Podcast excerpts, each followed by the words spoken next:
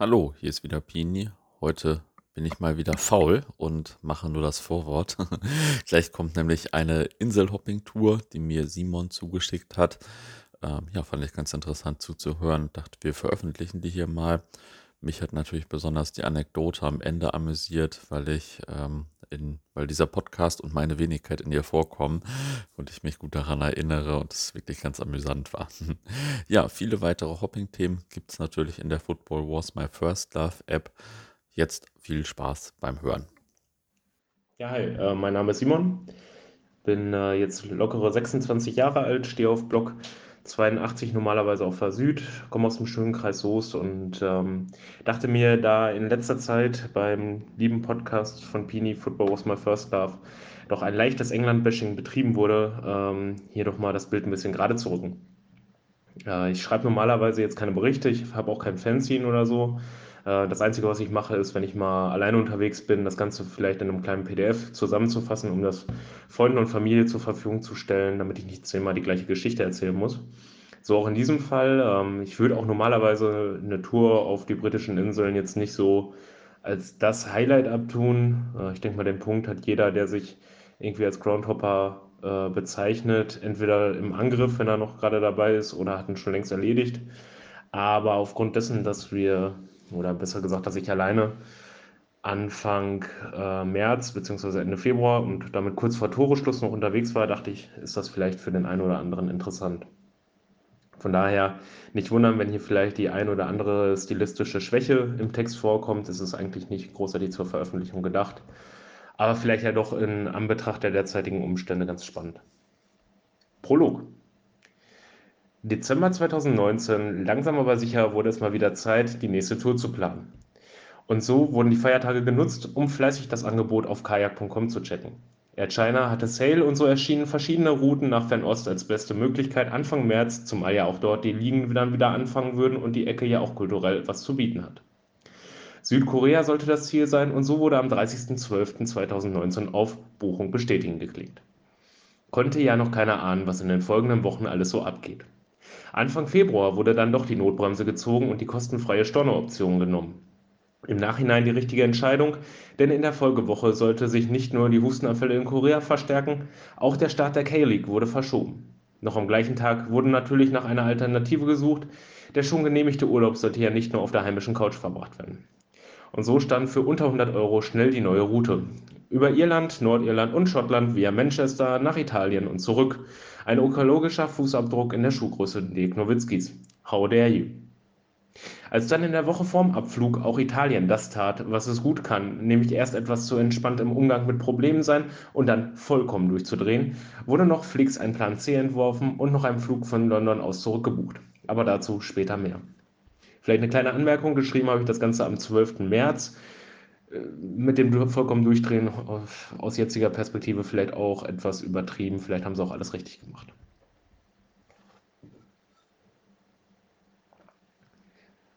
Freitag, 28. Äh, Februar 2020, Shamrock Rovers gegen Dundalk FC. Abflug Frankfurt am Main um 6.40 Uhr. Bedeutet für den geneigten Zugfahrer aus der westfälischen Provinz Abfahrt 21.03 Uhr am Vortag. Aber was will man machen, wenn der irische Billigbomber wieder mal einstellige Preise aufruft, dann nimmt man doch eine kurze Nacht im ICE und am Terminal gerne in Kauf. Gut, vorher noch Fußball spielen gehen sorgte im Kollegenkreis zwar für Kopfschütteln, aber was soll's. An dieser Stelle sei aber mal deutlich erwähnt, dass Terminal 2 des größten deutschen Verkehrsflughafens ein riesiger Witz ist.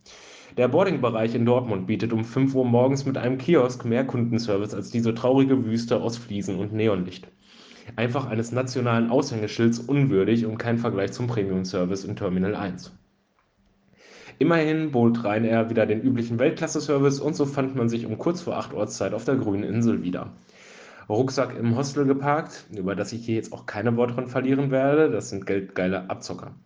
Und nach einem ordentlichen Frühstück mit einer Breakfast Roll vom Spar konnte der Tag starten. Das Ding ist der feuchte Traum jeder Kardiologenvereinigung. Mehr Fett kann man auf einem Baguette gar nicht unterbekommen. Immerhin sorgte die folgende Free Walking Tour für einen interessanten Verdauungsspaziergang und die notwendigen Einblicke in die örtliche Geschichte. Mir wird allerdings nach wie vor nicht klar, wieso alle nach Tempel Bar pilgern, wenn 200 Meter weiter auch genug Bars und Pubs zu finden sind, der Spaß aber durchaus 2 bis 3 Euro billiger ist. Aber gut, irgendwann achtet man da ja auch nicht mehr drauf. Es wurde dann auch mal Zeit und der Weg zum Stadion wurde angetreten. Leider nicht zu Fuß, aber das sei in diesem Fall auch nicht zu empfehlen, denn das Tallard Stadium liegt ungefähr so nah am Stadtzentrum wie das rot-weiße Schlauchboot am Marienplatz. Gute 45 Minuten in der Straßenbahn in den unattraktiven Vorort sorgten jetzt auch nicht wirklich für gute Laune und auch der Start am Stadion konnte hier nicht weiterhelfen. Die Eintrittskarte ließ sich wirklich nur mit Mühe und Not als solche bezeichnen. Ein Pub war auch nicht in Sicht und im Stadion gab es ohnehin nur bleifrei zu erwarten. Da wird Länderpunkt Nummer 20 zum Krampf. Denkste. Der kleine Ultrasektor auf der einzigen Hintertortribüne, auf der anderen Seite gibt es nämlich keine, machte zum Anpfiff gut Alarm und zeigte eine durchaus ansehnliche Pyroshow. Auch das Spiel trug seinen Teil zum Spektakel bei. Am Ende hieß es 3-2 für die Heimmannschaft und das zwischenzeitliche Ausgleichstor von Dundalk sollte definitiv in jeden Jahresrückblick kommen. Insgesamt bei dem harten Gebolze auch ein Wunder, dass am Ende noch 22 Spieler auf dem Rasen standen. Samstag, 29. Februar 2020. Glentoran FC gegen Crusaders FC. Der Wecker klingelte um kurz nach halb sieben, hieß es doch, den Zug nach Belfast zu erwischen. An dieser Stelle der deutliche Tipp, online auf der Homepage der irischen Bahn nach Tickets zu suchen. Hier kann man bis zu 50% auf den Automatenpreis sparen. Unspektakulär wurde die zweitgrößte Stadt der Insel nach knapp zwei Stunden erreicht und auch hier erstmal die Stadtführung gewählt. Entgegen meiner sonstigen Gewohnheit aber keine Free Walking Tour, diesmal sollte eine Sonderführung zum Nordirland-Konflikt genutzt werden. Wirklich beklemmt, wenn man bedenkt, dass die gewalttätigen Auseinandersetzungen erst 25 Jahre her sind und es weiterhin immer noch zu kleinen Glutnestern kommen kann. Der Guide jedenfalls war hellauf begeistert zu hören, dass das eigentliche Ziel des Tages das Viertelfinalspiel war und er verfolgte den gleichen Plan und wollte sich auch das nicht entgehen lassen. Nach einem Fußweg von gut einer halben Stunde entlang unzähliger Murals, welche insbesondere außerhalb des Zentrums immer noch sehr martialisch sind, kam ich am Stadion an.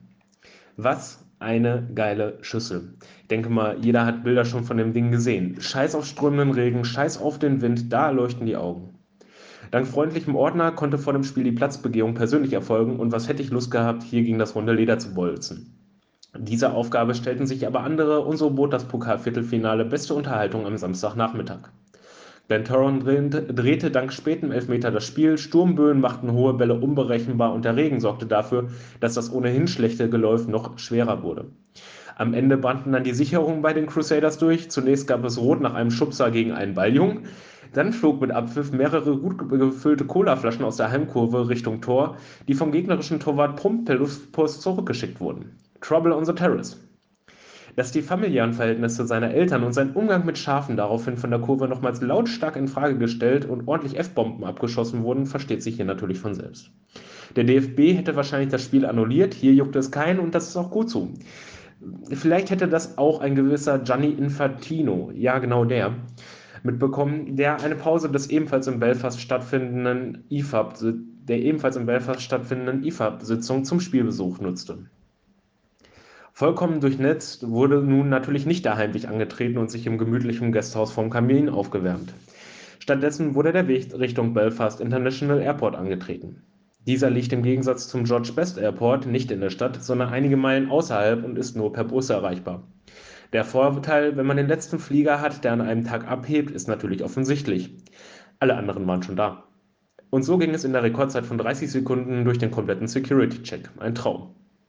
Ebenso wie die nur zu einem Drittel gefüllte Kabine des Airbus, sodass auch noch kostenlos der Platz am Notausgang gewählt werden konnte. Aber wie das mit dem Glück so ist, meist währt es nicht lang und tatsächlich kam man dann guten Rückenwind nach 30 Minuten in Glasgow an. Kaum oben, wieder unten. Auch auf schottischer Seite war der Bus wieder mal das Mittel der Wahl und schlussendlich konnte das durchaus gute Euro-Hostel gegen kurz vor halb elf erreicht werden, was noch ausreichend Zeit für den, ein, für den Genuss des ein oder anderen Ciders bedeutete.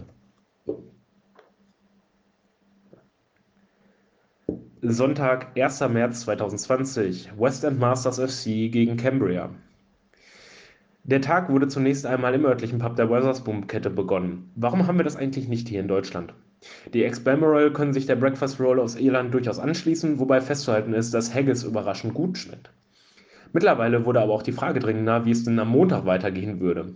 Fahrt Richtung Manchester und dann am Dienstag nach Neapel zwecks Serie B in Salerno und Coppa d'Italia in Neapel oder Verbleib auf der Insel mit Endstation am Flughafen Luton am 9.3.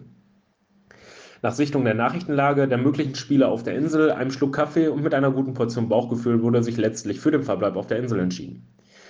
Was sich äh, dann im Nachhinein auch als richtig herausstellte, denn am Mittwoch kam die Meldung, dass das Coppa-Halbfinale zwischen Neapel und Inter ähm, ja, äh, unter Zuschauerabschluss äh, abgesagt wurde und ähm, es im restlichen Italien zum Zuschauerausschluss kam. An der Stelle nochmal Dank an die Kollegen von Europlan, die auch das rechtzeitig ähm, ja, alles zur Verfügung gestellt haben. Nach einem weiteren Kaffee wurde der Weg zum heutigen Ziel des Tages angetreten, dem Torrey Glen Regional Football Center. Mein eigentlicher Plan war das Pokalspiel von St. Johnstone gegen Celtic Glasgow gewesen. Hier hatte sich jedoch schon vorm Abflug herausgestellt, dass keine Karten mehr zu bekommen waren. Jetzt meint der eine oder andere wahrscheinlich, wärst du mal trotzdem hingefahren, wärst du trotzdem irgendwie reingekommen. Ehrlich gesagt hatte ich aber keinen Bock darauf, eine Stunde in die schottische Provinz zu gurken. Bei der Recherche nach Alternativen war dann das oben genannte Sportgelände ins Auge gefallen, das in unmittelbarer Nähe mit dem Hampton Park noch der Spielort des Finales des Europapokals der Pokalliga 19, Pokalsieger 1966 lag, machte die Sache noch attraktiver. Hier konnten für gute 13 Pfund der Eintritt ins schottische Fußballmuseum, das weltweit übrigens erste seiner Art, und die Stadionführung ergattert werden. Mangels weiterer Nachfrage wurde das Ganze dann tatsächlich zur Privatführung, was Ähnlichkeiten mit einer Wohnungsbesichtigung hatte. Schickes Stadion, auch wenn man es beim Neubau der Tribünen leider verpasst hat, diese näher ans Spielfeld zu rücken. Nach 45 Minuten hatte man dann auch alles Wichtige gesehen, sodass es rüber in die überdimensionierte Zockerhalle ging. Torrey Glen besteht neben dem vollständig überdachten Kunstrasenplatz mit Tribüne noch aus mehreren Spielfeldern unter freiem Himmel. Da der Länderpunkt aber in diesem besonderen Ambiente fallen sollte, wurde neben drei Kindern und einer Spielerfrau dem Altherrenkick beigewohnt und sorgte damit etwas für Verwunderung, da sonst niemand außer den nahen Verwandten hier zuguckte. Das Spiel ging tatsächlich auch über volle 2x45 Minuten, sodass die Hopper-Polizei auch nicht meckern kann. Haken dran und ab zurück in die Stadt. Abendessen und Kaltgetränk. Montag, 2. März 2020, Middlesbrough FC gegen Nottingham Forest FC. Auf zur nächsten Etappe. Mit der Entscheidung zum Verbleib auf der Insel sollte sich jetzt ansatzweise sinnvoll Richtung Süden vorgearbeitet werden. Erster Stop äh, dabei Middlesbrough. Mit Umstieg über Edinburgh und Darlington und einem 25 Minuten Fußmarsch wurde das Ziel am späten Nachmittag erreicht. Diesmal war tatsächlich ein Bed and Breakfast die Bleibe für die Nacht, eine Entscheidung, die ich nicht bereuen sollte. Nach einer kurzen Pause ging es direkt wieder Richtung Stadtzentrum, um vorm Spiel noch einen Happen zu essen.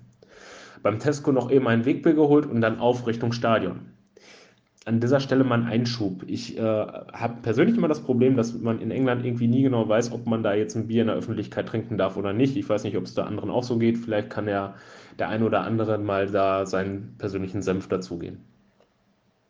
Gut, raus aus dem Tesco. Aber halt, wie bekomme ich die Flasche auf? Mein Schlüssel lag im Rucksack und Lust auf einen Termin beim englischen Kieferklempner hatte ich auch nicht. Bei den ganzen Zahnlosen hier auf der Insel muss eigentlich auch die Frage erlaubt sein, ob die überhaupt irgendwas außer Zähne ziehen können. Die Lösung der Flaschenfrage erschien jedoch auch umgehend in Form von Rauchern vor der nächsten Bar. Der Trick war allerdings nicht wirklich bekannt und so sorgte man für einiges Erstaunen. Ein paar Sätze später, und ich konnte den Kronkorken erstmal wieder auf die Flasche drücken, wurde ich doch zum frisch gezapften eingeladen. Außerdem konnte noch die Dauerkarte des Barbesitzers genutzt werden, was den Stadionbesuch mal eben um 10 von günstiger machte. Gemeinsam ging es mit der Truppe noch in einen Social Club, wofür unter drei Pfund das Pint genossen werden konnte. Ein Traum. Pünktlich mit dem Anstoß wurde der South Stand des Riverside Stadiums betreten und ich fand mich im dortigen Stimmungsblock wieder. Damit hatte ich vor zwei Stunden jetzt auch nicht gerechnet. Der 22. der zweiten Liga kämpfte wacker, verspielte jedoch schließlich noch den Sieg. Nach Abpfiff wurde sich noch im Pub mit einer Runde für den Klasseabend revanchiert und es wurde verabredet, dass man sich samstags wieder sieht. Fußball verbindet eben. Und an der Stelle wohl auch so, dass die Leutchen da in Middlesbrough eine Freundschaft mit dem RWO äh, pflegen. Zumindest ähm, befindet sich da recht ja, zentral hinterm Tresen äh, ein Wimpel von Rot-Weiß Oberhausen. Naja, wo die Wege hinführen. Ne? Dienstag, 3. März 2020. West Bromwich Albion FC gegen Newcastle United. Nach einem ausgiebigen Frühstück wurde per Bus Birmingham angesteuert. Die zweitgrößte Stadt des Vereinigten Königreichs ist insgesamt wenig überzeugend. Das Stadtbild wird insbesondere durch die drei großen und miteinander verbundenen Einkaufszentren geprägt. Allerdings können sich die alten Transportkanäle durchaus sehen lassen. West Brom befindet sich nur wenige Zugminuten außerhalb des Zentrums. Das Stadion grenzt an der einen Seite an ein Gewerbegebiet, an der anderen Seite an eine Wohnsiedlung, was einfach immer sehr geil aussieht. Als erstes wurde das Ticket Office angesteuert. Hier wollte man trotz freier Plätze zunächst keine Karte rausrücken, da ja Restricted Sale für Mitglieder und Menschen mit Booking History wäre. So ein Schwachsinn. Seht doch mal zu, dass ihr die Bude voll bekommt, wenn ihr schon hier die Tageskasse öffnet. Nach ein wenig hin und her wurde schließlich die Deutschlandkarte gezogen und nach einem Blick auf den Perso war der Eintritt plötzlich kein Problem mehr. 20 Pfund wechselten den Besitzer und wenig später fand man sich auf der schmalen Gegengrade wieder. Nah am Spielfeld, enges Stadion, herrlich. Dachten sich auch die mehr als 5000 Newcastle-Fans, welche eine komplette Hintertribüne in Beschlag nahmen und das Auswärtsspiel zum Heimspiel machten. Das war wirklich stark. Schnell hieß es dann auch 0-3, durch West Brom entdeckte ab der 70. Minute nochmal das Fußballspielen und verkürzte in der 90. schließlich auf 2-3. Aber wie heißt es so schön, too little, too late und damit war West Brom raus aus dem FA Cup. Wieder vom Hostel in Birmingham angekommen, wurde, mal ohne Umschweife, wurde man ohne Umschweife von einem deutlich angetrunkenen Bilderbuch-Engländer mit Newcastle-Schal vollgelabert. Da sprachen dann nach eigenen Angaben fünf Jahrzehnte mit den Three Lions auswärts und sechs Jahrzehnte Newcastle durch die sieben verbliebenen Beißer. Der Mann wurde zur weiteren Gesprächstherapie allerdings schnell von mir an das folgende irische Pärchen übergeben, die sich ebenso begeistert von seinen Geschichten gezeigt haben dürften. Mittwoch, 4. März 2020, Leicester City FC gegen Birmingham City FC. Schon gegen Mittag ging es von Birmingham aus zum Tagesausflug nach Leicester. Positiv überrascht hat mich dabei das Stadtzentrum mit, einem wirklich großen, mit einer wirklich großen Fußgängerzone und einigen netten kleinen Ecken. Das King Power Stadium des englischen Überraschungsmeisters von 2016 ist mittlerweile auch schon 17 Jahre alt und hat mich jetzt nicht wirklich vom Hocker gehauen. Etwas am Stadtrand gelegen fehlt der Charme von nahestehenden Häusern und engen Straßen. Auch im Innern merkt man, dass es sich um einen Zweckbau handelt. Der Einfluss des verunglückten thailändischen Besitzers wird dann auch bei der Wahl eines thailändischen Bieres, wo man sich fragt, warum, und am buddhistischen Gebetsfahnen unterm Stadiondach deutlich. Kann man ja jetzt von halten, was man will, mein Ding ist es definitiv halt nicht. Aber es sind halt die Blüten, die der Investorenfußball so treiben kann. Schlimmer geht immer. Stimmungstechnisch war das Spiel der Tiefpunkt der Tour, sowohl auf Heim- als auch auf der Gästeseite war nicht viel zu vernehmen. Da halfen auch die vielen tausend Klatschpappen nicht. Eine sinnlose Erfindung, diese Teile, wozu hat man zwei Hände? Am Ende stand ein 1 zu 0 Arbeitssieg für Leicester und gemeinsam mit einigen hundert Gästefans wurde der Zug Richtung Birmingham bestiegen. Höhepunkt war dann noch die Festnahme eines Anhängers am Bahnsteig in Birmingham. Kann man mal machen, an der schmalsten Stelle, wenn der Zug gerade anfährt. Echt saugefährlich gewesen. Naja, weiter geht's. Donnerstag, 5.3.2020, Fire United gegen Halstead Town. London Calling. Da Derby County gegen Manchester United schon Ausverkauf gemeldet hatte, wurde sich direkt Richtung London begeben. Ich habe ja schon mal erwähnt, ich bin für solche spontanen Touren zu ausverkauften Spielen nicht unbedingt zu haben. War das Wetter in Birmingham und auf der Fahrt noch angenehm, sollte sich das jetzt erstmal deutlich ändern und so erreichte der Weg von der Tube zum Hostel, um einmal die Jacke von grün auf dunkelgrün umzufärben. In direkter Nähe zur London Bridge gelegen wurde dennoch die Möglichkeit genutzt, einen Blick auf die Tower Bridge und den Tower of London zu werfen, sich dann aber doch erstmal schnell in den nächsten Pub verzogen. Nachdem man wieder trocken war, ging es erst noch nach Westminster, um auch noch diesen Touri-Punkt zu machen und anschließend in den Osten der Stadt, um mal etwas Zehnliga-Fußball zu gucken. Was man halt so macht. Oder halt auch nicht, denn einmal am Ground angekommen, irritierte schon das ausgeschaltete Flutlicht. Im Fitnesszentrum nebenan konnte dann schnell herausgefunden werden, dass das Spiel wegen Unbespielbarkeit des Platzes abgesagt wurde. Großartig. Also wieder ab zurück Richtung Hostel. In der zugehörigen Sportsbar fand sich schnell noch jemand, der auch noch Lust auf 1 bis 12 Bier und Cider hatte. Und der anschließende Pubcrawl gemeinsam mit Henry und seinem Kumpel Harry konnte sich wirklich sehen lassen. Die beiden hießen wirklich so. Freitag, 6. März 2020, Watford FC U23 gegen Crystal Palace FC U23. Dass es dann doch noch das ein oder andere Kaltgetränk mehr war, signalisierte mir der leichte Brummschädel morgens in meiner Koje im Zwölferzimmer. Aber es nützt ja alles nichts. Jetzt hat hier die Seite gesprungen, das klappt hier wieder super. Aber es nützt hier alles nichts und so ging es gegen kurz nach elf auf zum Bahnhof Houston, um von dort den Zug um halb zwölf nach Watford zu nehmen. Bei Anstoß um 13 Uhr sollte die Zeit ausreichen, um gemütlich vom Bahnhof bis zur Heimspielstätte des FC Watford zu laufen. Die U23 spielt nämlich ebenfalls im Stadion Vicarage Road sollte reichen. Leider führte eine Störung im Betriebsablauf in Form einer defekten Weiche 300 Meter vor dem Bahnhof Watford Junction dazu, dass erstmal über eine Stunde gar nichts ging, ehe der Lokführer die Freigabe bekam, wieder zurück zur letzten Haltestelle zu fahren. Die Enttäuschung war nicht nur bei den Familien groß, die zu den Harry Potter Studios wollten. Vom neuen Bahnhof aus konnte immerhin schnell ein Uber akquiriert werden, sodass ich schließlich mit gut 25 Minuten Verspätung, dafür aber stilvoll auf dem Rücksitz der E-Klasse am Stadion ankam. Um drei Pfund ärmer wurde schließlich der Sir Elton John Stand betreten. Der Namensgeber war immerhin mal Clubbesitzer und ist immer noch Anteilseigner und Edelfan. Bei dem Namen der Tribüne handelt es sich also nicht um eine Werbemaßnahme. Gut 150 Scouts, Nachwuchstalente und Rentner hatten anscheinend zu dieser bombastisch beschissenen Uhrzeit auch nichts Besseres zu tun und so wurde sich schnell dazugesellt. Das Spiel selbst war auch durchaus nett anzuschauen und die Sonne auf der Haut eine Wohltat nach dem Regen der letzten Wochen. Ich hatte auch zum Glück nur das erste Tor der Begegnung verpasst, sodass es sich durchaus noch gelohnt hat, hierher zu kommen. Nach dem Abpfiff konnte dann tatsächlich auch der Fußweg zum Bahnhof gewählt werden und sich danach auch langsam mal weiter dem touristischen Teil gewidmet werden. Camden, Harrods und Oxford Street standen noch auf dem Programm. Man merkt vielleicht, ich war vorher noch nie in London, aber das habe ich jetzt auch hinter mir. Samstag, 7. März 2020, Charlton Athletic FC gegen Middlesbrough FC 0 zu 1. Am Vorabend kam die SMS, Treffen 9.30 Uhr, Wetherspoons London Bridge. Ja, alles klar. Pünktlich um 9 Uhr aufgestanden und nach einem schnellen Frühstück dank des Meal Deals von Tesco stand um 9.35 Uhr der erste Cider des Tages auf dem Tisch. Feine Sache. Die, Zugfahrt aus Borough, die Zugfahrer aus Borough machten allerdings in der Mehrheit noch einen müden Eindruck, aber wer will ihnen das verdenken? 3 Uhr ist halt echt eine miese Uhrzeit zum Aufstehen. Zwischenzeitlich machte ein Millwall-Anhänger mit komischen Kommentaren auf sich aufmerksam, wurde aber nicht weiter beachtet. Als dann auch noch die letzten Nachzügler eingetroffen waren, wurde er sich Richtung North Greenwich begeben und erstmal ein Pub in unmittelbarer Nähe der Themse aufgesucht, ehe es weiter zum Engerstein Hotel ging, wo sich auch schon einige weitere Gästefans versammelt hatten. Eine halbe Stunde vor Anpfiff ging es schließlich gemeinsam mit den Teessidern zum Valley. Warum wir auf dem Weg zum Stadion und auch auf weiten Teilen des Rückwegs durch drei Beamte der Metropolitan Police als Anhängsel begleitet wurden, konnte sich auch keiner erklären. Der Haufen sah jetzt nicht wirklich gefährlich aus, aber naja, der Engländer wird wohl wissen, wofür er seine Steuern verschwendet. Das Stadion des Charlton Athletic Football Club liegt, wie der Name schon sagt, in einem kleinen Tal und kann sich wirklich sehen lassen. Sowohl Gästetribüne als auch die Gegengrade sind in den Hang gebaut.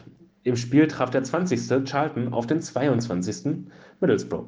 In einem spannenden Kampf konnten die gut 1900 Gästefans schließlich ganz, ganz wichtige Punkte im Abstiegskampf feiern und Borough klettert auf den 19. Platz. An dieser Stelle auch nochmal ein großes Dankeschön fürs Mitnehmen an die Jungs, insbesondere an Reese und Harvey. Der Tag konnte schließlich in der Sportsbar bei einigen Kaltgetränken beendet werden. Hier gesellte sich auch Henry wieder hinzu, welcher zum Glück freitags wohl auch leichte Kopfschmerzen hatte. Warum sollte es ihm da auch anders gehen als mir? Sonntag, 8.3.2020. Spielfrei. Der Tag begann dann doch früher als geplant, als der Sachse und seine Reisebegleitung in den beiden Betten über mir um kurz nach sechs es nicht hinbekommen haben, ansatzweise leise die Betten und das Zimmer zu verlassen. Manchmal wünschte ich mir echt, die Mauer wäre nicht gefallen. Jedenfalls war ich jetzt wach und mit Schlaf war auch nichts mehr. Aufstehen wollte ich aber auch nicht und so ging nur eins: Kopfhörer auf, Podcast an. Gut, mit dem Schlaf war es dann auch für das restliche Hostel um kurz vor acht vorbei. Verbranntes Toast hatte den Feueralarm ausgelöst, ein großartiges Schauspiel. Die Asiatin rennt als erstes aus dem Zimmer, alle anderen trotten entspannt hinterher Richtung Lobby. Ich summe innerlich, ist there a fire drill? Die Italiener neben dem Fahrstuhl und niemand, wirklich auch niemand nutzt das Notfalltreppenhaus direkt neben dem Zimmer. Das klappt hier. Mir reicht es jetzt aber auch. Kaum wieder im Zimmer machte ich mich fertig und gehe raus. Kann ich auch nur empfehlen. Sonntags um 8 ist in London echt nicht viel los. Mehr oder minder planlos bin ich dann tatsächlich pünktlich zum Wachwechsel auch am Buckingham Palace angekommen, der nächste Touri-Punkt. Chelsea gegen Everton hatte zwar Ausverkauf gemeldet, aber ich bin dann doch entgegen der Gewohnheit erstmal zur Stamford Bridge gefahren, um zu gucken, ob dort noch was auf dem Zweitmarkt geht. Bei aufgerufenen Preisen von 120 Pfund und mehr sollten die Ticker aber lieber an ihren Karten verrecken, als mein Geld dafür zu bekommen. Die nun nicht mehr verplante Zeit wurde noch zum Besuch der Tate Modern genutzt, soll mir schließlich keiner vorwerfen, ich sei ein Kulturbanause. Außerdem ist sie überdacht und damit trocken. Zum Abschluss gab es dann noch eine Rutsche Fish and Chips, um erstmal nochmal ins Hostel und um halb vier morgens zu Fuß zum Bahnhof Blackfriars und von dort nach Luton zu fahren. England wird mich auf jeden Fall wiedersehen. Wer Fotos oder so noch von dieser Reise sehen möchte, ähm, kann die auf meinem Instagram-Profil bei äh, unter @smithinator, ja, klingt komisch, ist aber so, äh, nachschauen und ansonsten, ja, bedanke ich mich für die Aufmerksamkeit und wenn irgendwer noch Fragen oder Rückmeldungen hat, einfach gerne beispielsweise via Instagram melden. Ja. Und dann noch vielleicht eine kleine Anekdote, falls das noch irgendwo veröffentlicht wird und das gehört ja irgendwie noch mit rein. Ähm, wenn man eine Tour macht mit dem Auto, ähm, relativ alleine unterwegs ist dabei und die ganze Zeit nur Podcast hört, weil man 20 Folgen lang mal wieder nichts gemacht hat und die ganze Zeit nur Pini hört, ähm, ja, gewöhnt man sich recht schnell an die Stimme und wie es der Zufall will, über einen Bekannten äh, waren dann Pini und ich auf der gleichen Tour noch zusammen in Hamburg, unter anderem im zweitgrößten Stadion der Stadt, im Bildhallstadion. Und ähm, ja, ich dachte im ersten Moment, meine Stereoanlage wäre kaputt, als äh, ja, äh, Pini hinten eingestiegen ist und ich auf einmal nur noch aus einer Richtung die Stimme bekam, statt aus allen Boxen im Auto. Ja, die Welt ist eben doch ein Dorf. Ciao.